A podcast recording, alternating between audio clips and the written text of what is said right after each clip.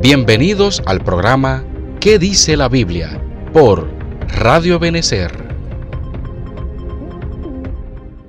Hola, ¿qué tal? Me llamo Jaciel y hoy quiero hablarte acerca de Halloween. Hemos escuchado a algunas personas que comparten nuestra fe decir que es bueno celebrar este día y disfrazarse para no parecer aburridos ante la sociedad.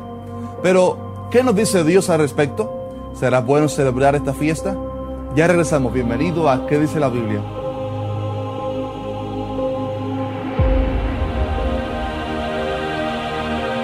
Hace un tiempo hicimos un video acerca de esto mismo, de Halloween, hablando acerca de su historia y vemos un testimonio impactante, así que si no lo has visto, haz clic aquí arriba para ver ese video.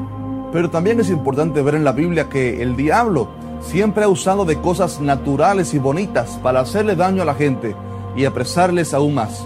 Lo que parecía un apetitoso fruto de un árbol fue la destrucción para el hombre cuando Adán y Eva comieron de él en desobediencia a Dios. Segundo de Corintios 11, 14 dice que Satanás se disfraza de ángel de luz, de manera que él puede usar una festividad que parece divertida para obrar sus malas intenciones. También la Biblia dice que Satanás puede ganar ventaja sobre nosotros si desconocemos sus maquinaciones, o sea, sus maneras de trabajar.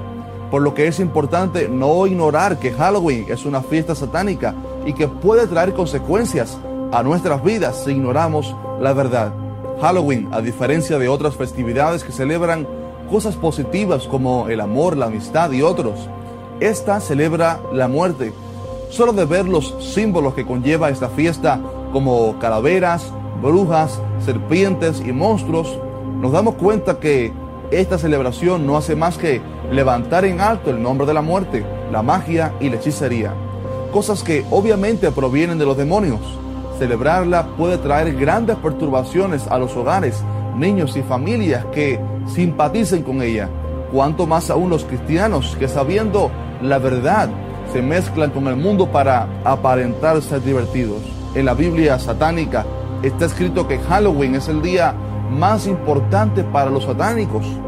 Doran Iron, quien fue una de las mayores brujas de Europa y que luego se convirtió a Jesucristo, dijo que si los padres tuvieran alguna idea de lo que realmente es Halloween, ni siquiera mencionarían esa palabra frente a sus hijos. También otros ex satanistas como Christina Neer han confirmado que detrás de la aparentemente inofensiva fiesta de disfraces hay cultos satánicos realizándose y tomando posesión de las personas. La iglesia de hoy no puede perder sus valores y ceder ante el mundo, sino que tiene que permanecer en la santidad que ha caracterizado al pueblo de Dios.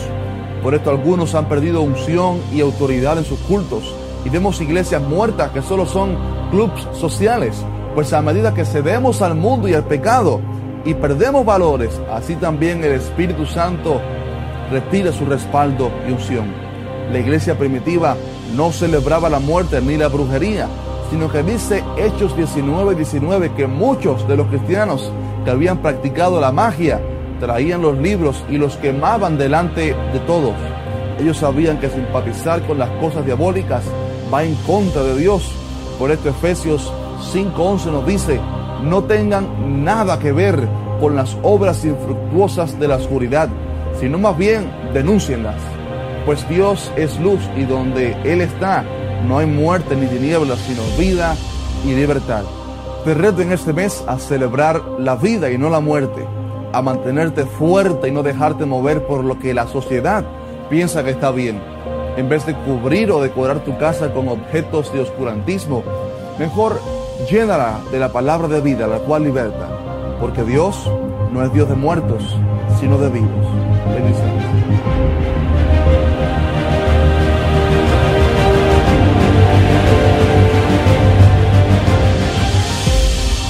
Si este video fue de bendición para ti, por favor déjanos tu comentario abajo, dinos qué te pareció este.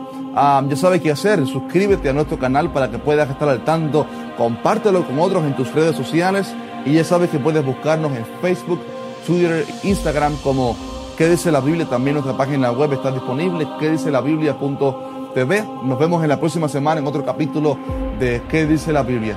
Chao.